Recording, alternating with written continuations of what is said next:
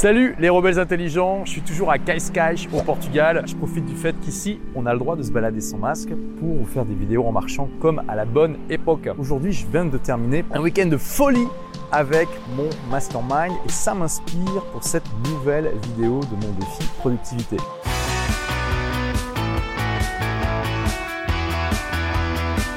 Vous pouvez utiliser toutes les stratégies et les astuces du monde pour être plus productif.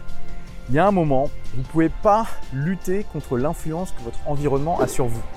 Alors vous, vous avez une petite influence sur l'environnement qui est autour de vous, mais l'environnement dans lequel vous êtes a une énorme influence sur vous. Et ça inclut les gens avec lesquels vous passez le plus de temps.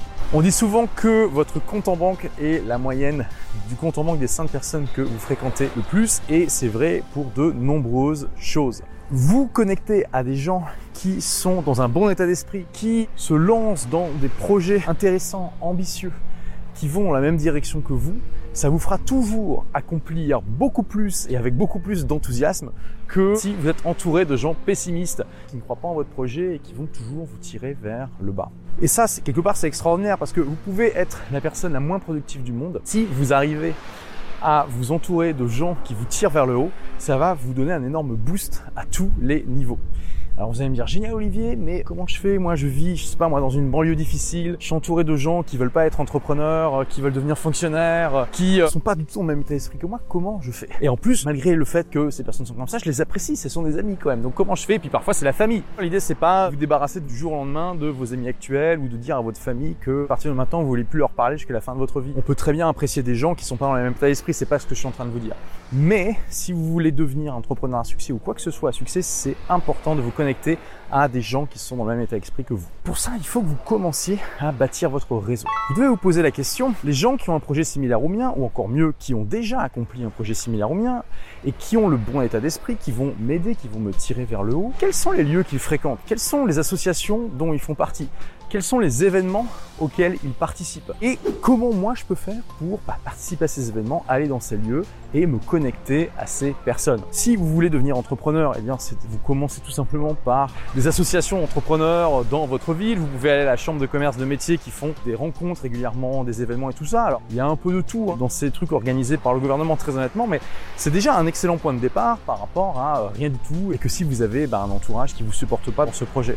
Après, n'hésitez pas à intégrer un club d'entrepreneurs, une formation d'entrepreneurs. Vous savez qu'il y a des rencontres physiques, intégrer des groupes Facebook et proposer tout simplement une rencontre dans votre ville. Il y a vraiment des centaines, des milliers de manières de vous connecter à des pairs et de vous sortir de votre milieu d'origine. Votre milieu d'origine, en fait, c'est pas une excuse. Vous avez des personnes qui sont dans des environnements extrêmement difficiles et qui arrivent à bâtir des empires, des entreprises absolument extraordinaires et apporter beaucoup de valeur au monde. Et en plus, faire ça, c'est fun. Ça va vous permettre d'explorer de nouveaux environnements et aussi d'apprendre de nouveaux concepts. C'est pas juste à propos de rencontrer de nouvelles personnes, c'est aussi à propos de vous former, d'expérimenter, de sortir de votre zone de confort et tout ça, c'est extrêmement bon, quel que soit ce que vous voulez réaliser. Par exemple, moi, quand j'ai créé ma toute première entreprise à l'âge de 19 ans, je connaissais aucun entrepreneur. Par contre, ce que j'ai fait, c'est très vite, je me suis connecté au réseau d'aide à la création d'entreprise de ma ville, en l'occurrence Lille. Je suis allé voir tous les organismes d'aide à la création d'entreprise, même ceux dont je pensais ne pas avoir besoin. Parce que mon but,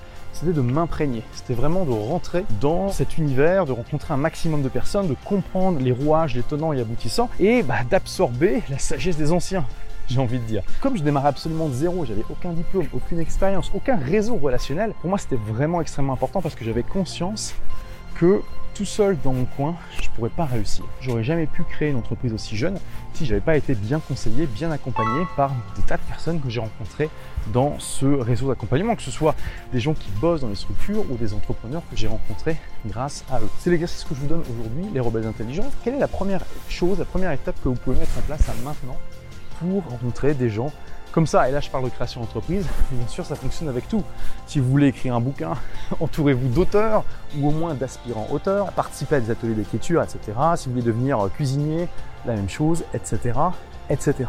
Puis je te rappelle que je fais cette série de vidéos pour célébrer la sortie de mon journal de productivité Agir et réussir. C'est un journal que tu peux utiliser tous les jours pour t'assurer que tous les jours tu fasses un petit pas ou un grand pas qui t'amène vers tes objectifs, comme par exemple la création de ton entreprise, l'écriture d'un livre, ou devenir chef cuistot. Pour donner un coup de pouce à tous euh, les libraires physiques, je t'offre même une formation qui s'appelle une entreprise qui cartonne. Si tu vas acheter le journal dans une librairie physique, donc pour ça il te suffit d'envoyer une photo de ton ticket de caisse à message au pluriel olivier-roland.com.